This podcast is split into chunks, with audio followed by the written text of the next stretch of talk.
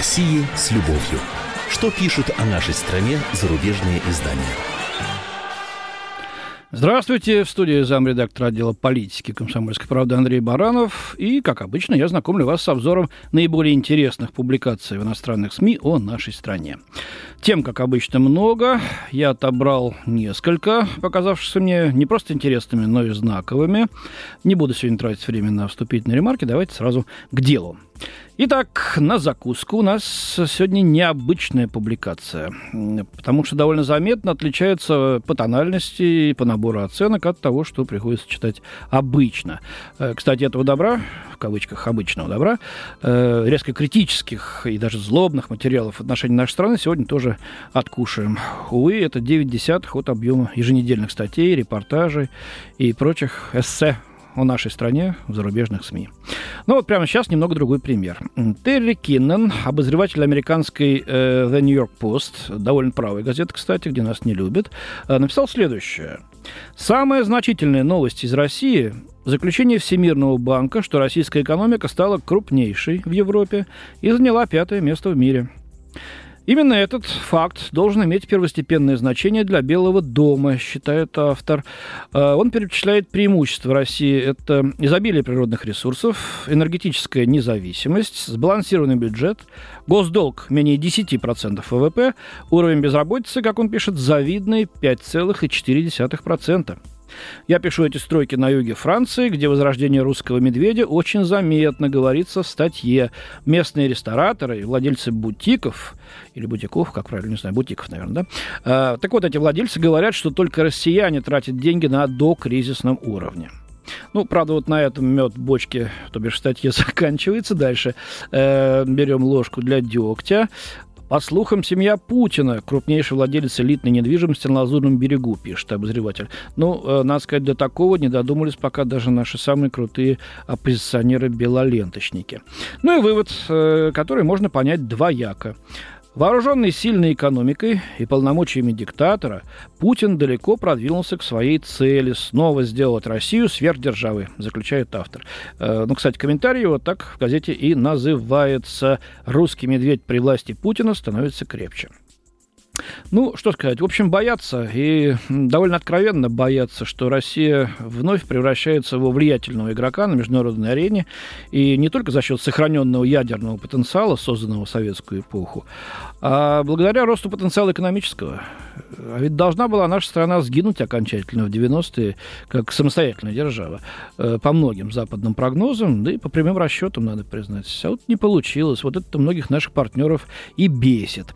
С этим напрямую связана следующая моя тема уже совершенно очевидно, что Россия готовится подложить огромную свинью. Э, если не сорвать, так уж сильно скомпрометировать предстоящую зимнюю Олимпиаду в Сочи. Э, это кое-кем на Западе э, рассматривается как личная месть Путину, который эту Олимпиаду считает, и не безосновательно, надо признать, крупнейшим имиджевым проектом для страны за последние, ну, скажем, четверть века. Э, какая вообще вакханалия, как по команде, началась в иностранной прессе вот пару недель назад, э, между прочим, ровно за полгода до начала игр, как будто, игр, как будто э, кто-то, в общем-то, выстрелил из стартового пистолета, да? Начинаете, ребята. Лейтмотив этой кампании такой – лишить русских права проводить Олимпиаду, либо бойкотировать ее. Э, почему? А из-за того, что в России жестоко подавляют сексуальные меньшинства. Э, на худой конец разрабатывают сценарий массовых выступлений спортсменов на соревнованиях Олимпиады, э, выступлений э, в защиту геев, лесбиянок, бисексуалов, трансвестистов, э, всяких там других трансформеров этой породы, уж не знаю каких. В ход идут, в общем-то, любые аргументы. Ну вот давайте по почитаем. Идея хорошая, но тактика неверная.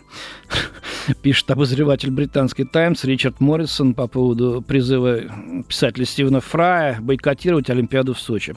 Никто не станет бойкотировать Олимпиаду. В 80-м американцы попытались, а спустя 4 года это вышло им боком, поясняет автор. Я напомню, что в 84 году СССР и наши тогдашние союзники, большинство социалистических стран и э, сочувствующих нам бойкотировали Олимпиаду в Лос-Анджелесе в США.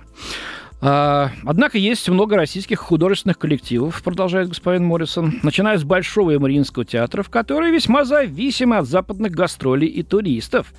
Бойкот их выступлений зрителями не только ударит по их финансовому положению, но и будет абсолютно уместным.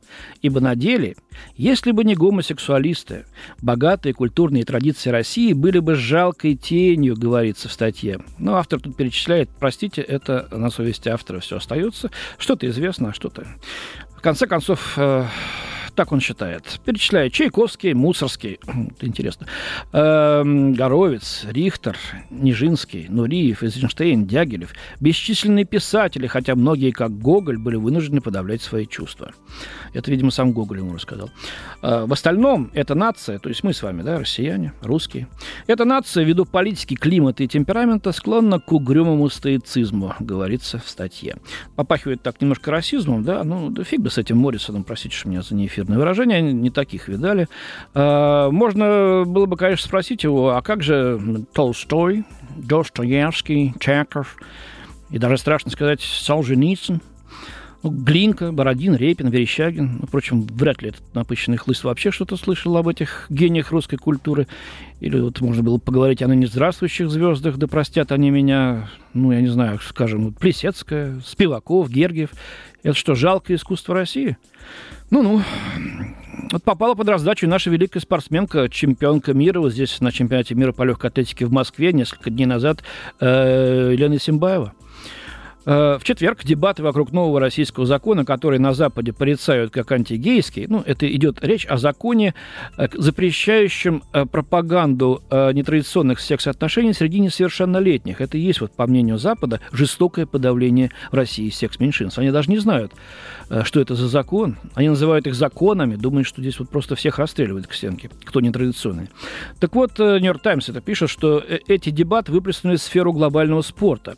Одна из самых выдающихся выдающихся российских спортсменок публично поддержала эту меру, хотя иностранные участники чемпионата мира по легкой атлетике, проходящего в Москве, ее раскритиковали. Это вот пишут журналисты Дэвид Хершенхорн и Кристофер Клэри. А, споры э, о законе давлеют над чемпионатом, пишет газета. Американец Ник Симмонс посвятил свою серебряную медаль друзьям геям, а несколько шведских спортсменов, в том числе Эмма Грин Трегаро, я такую не знаю, хотя Швецию люблю и работал там когда-то. Так вот, ну ладно, это мои проблемы. Так вот, несколько шведских спортсменов в знак солидарности покрасили ногти в цвета радуги. Эм, там у гомосексуалистов шесть цветов, нет почему-то синего, в отличие от традиционной радуги ногтей 10. Ну, видимо, некоторые повторили. Так вот, Исенбаева назвала подобную критику проявлением неуважения, отмечает газета. Она также сказала, что закон отражает истинные взгляды на общество и культуру в России. Э, на взгляд газеты, высказывания Исенбаева, видимо, подогреют дебаты, уже повлекшие за собой бойкоты русской водки и сравнение Олимпиады 2014 в Сочи с играми 1936 года в нацистской Германии. Вот видите, как, какой образ, так сказать, шьют нашей стране, нашему спорту. А, кстати, тут прозвучали требования, я даже не буду цитировать, э, отдельные издания, выступившие с такими предложениями, лишить Елену Исымбаеву э, звания посла доброй воли Международного олимпийского комитета посмело, понимаешь ли, сказать, что надо уважать законы той страны, в которых находитесь. И э, везде, так сказать, люди разные. Э, ну вот тут надо отдать, правда, должное э, журналистам из «Нью-Йорк Таймс». Такой пассаж у них в конце. Исенбаева просила самая известная поборница этого закона, но, судя по соцопросам, она далеко не одинока. Закон поддерживает около 88% россиян. Ну, оно на то и есть большинство. а здесь секс меньшинства.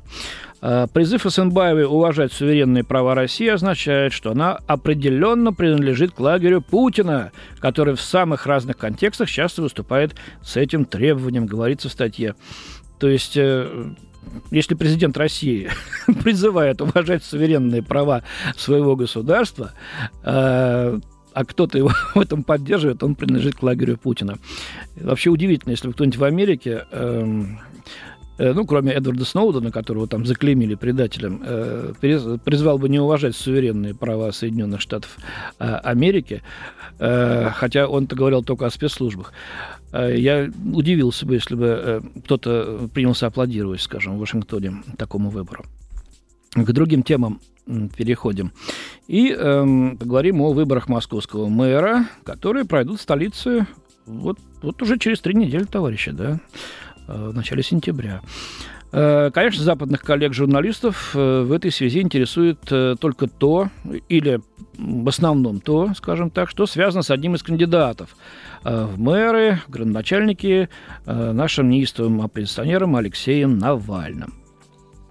Полиция ворвалась в московскую квартиру и изъяла предположительно, предположительно нелегальные агитационные материалы в поддержку ведущего кандидата от оппозиции Алексея Навального в преддверии его участия в выборах на пост мэра Москвы, передает Бен Хойл из газеты «Таймс».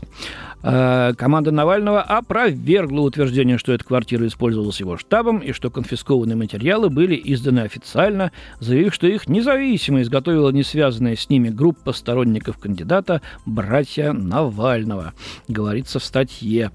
Э, за три с половиной недели оставшиеся до выборов 8 сентября, э, опросы общественного мнения позволяют предположить, что Навальный сможет достичь своей цели, добившись второго тура, если его до этого не посадят в тюрьму, сообщает газета. Ну, а дальше идут рассуждения, что если второго тура не будет, то, значит, эти выборы будут такими же непрозрачными, грязными и отвратительными, как и все последние выборы в России. Такое впечатление, что это писал не Бен Хуэлл, о котором я сейчас говорил, да, а э, кто-то из штаба Навального или из группы «Братья Навального», э, по своей воле издавшего листовки в его поддержку. А о выборах пишет и Мари Жиго, известная э, московский корреспондент газеты «Монт» французской, и даже слегка наезжает на Навального. Давайте почитаем, почему и как меня очень сильно беспокоит проблема миграции, заявляет оппозиционный кандидат, любимчик благосферы Алексей Навальный на встрече с избирателями под аплодисменты присутствующих.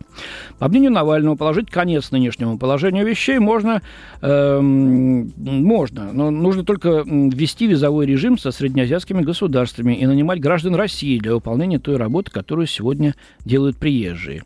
Не надо мне говорить, что Москва зарастет грязью, если узбеки или таджики перестанут мести улицы. Гнет свою линию Навальный. Действующий мэр Сергей Собянин э, также сделал борьбу с нелегальной миграцией своим главным козырем, говорится в статье. Ну, я, честно говоря, не, не верю, что это было главным козырем. Э, по-моему, тут э, речь идет о транспортной инфраструктуре, в основном о строительстве жилья сейчас. Ну, так вот полагает наша французская коллега. В конце июля московская полиция провела серию крупномасштабных рейдов по столичным рынкам, задержав около 4000 человек. 700 предполагаемых нелегалов, в большинстве своем вьетнамцы, впоследствии были помещены в палаточный лагерь на окраине города с ужасающими санитарными условиями. Ну, это, честно говоря, вранье, простите меня, мадам Мари Жиго. Условия там спартанские, конечно, но вполне приемлемые. Э, наши корреспонденты «Комсомольской правды» там были, делали репортаж. Уж никак не сравнить с теми действительно ужасающими условиями, в которых эти люди жили раньше. В подвалах, каких-то там, я не знаю, вагончиках, коморках, я не знаю, где дальше. Э, при этом э, ни для кого не секрет, продолжает журналистка, что всю черную работу, уборка мусора, строительство, расчистка дворов от снега выполняют иммигранты Таджикистана, Киргизии и Узбекистана. Так, молдаван забыли, по-моему, и представители Украины насчет строительства. Ну ладно. А подозреваемые во всех мыслимых пороках, они живут в грязных подвалах жилых домов, это правда. Отдают часть заработной платы нечистым на руку чудовникам, и это тоже верно. И являются объектом всеобщей ненависти, ужасается автор статьи. Ну, всеобщей ненависти, по-моему, нет. У меня во дворе работают замечательные киргизы, вежливые, все чисто всегда у нас здороваются. Если попросишь что-то такое сверх, то за очень умеренную плату помогают. Э, и все у нас в доме относятся к ним, ну, вполне терпимо и даже с уважением. А дом огромный. Э, продолж... Заканчивает свою публикацию Мария Жиго, примеряя на себя роль ультранационалиста, Навальный имеет успех у избирателей И на встрече кандидата с избирателями в районе Митина пенсионерка Марина заявила, Мария Жиго, журналистке, что согласна с ним на 100%. Я была в Париже, и, честно говоря, мне бы не хотелось, чтобы Москву за, заполнили иностранцы, как у вас во Франции, приводит ее слова Жиго. Слова приводит, но не комментирует. Что, может, согласна? Ну и в завершении публикация из австрийской Der Standard. У россиян проходит охота пить водку. Развернутая Владимиром Путиным борьба с алкоголизмом, ну, честно говоря, прям как Горбачев, что-то прям я не помню, что Путин говорил, так, начинаем борьбу с алкоголизмом. А, так вот, эта борьба, по-видимому, приносит свои плоды. Россияне стали покупать меньше водки, констатирует газета. А, вместе с тем, есть данные э, о подъеме э, самогоноварения. А, информацию о 24% снижении продаж водки газета взяла из сообщения агентства РИО Новости, которое, в свою очередь, ссылается на исследование компании ГФК «Русь». Ну, это один из многочисленных подсчетов. Маркетологи отмечают, что одновременно наблюдается повышение спроса на другие алкогольные напитки, например, виски, и ту же водку в мелкой таре по 0,375 литров. Удивительно, где же это все Ай, совсем другое наблюдаем мы тут. Ладно, другую тенденцию отметили источники, опрошенные российской газетой. На фоне повышения цен на магазинную продукцию россияне стали гнать больше кустарного спиртного. А вот это правда. Увы, будем пить паленое, очевидно, потому что очень дорогим стало э, государственное, казенное. У меня на сегодня все. До свидания. Хорошо вам завершить выходные. В студии был замредактора отдела политики «Комсомольской правды» Андрей Баранов. России с любовью. Что пишут о нашей стране зарубежные издания?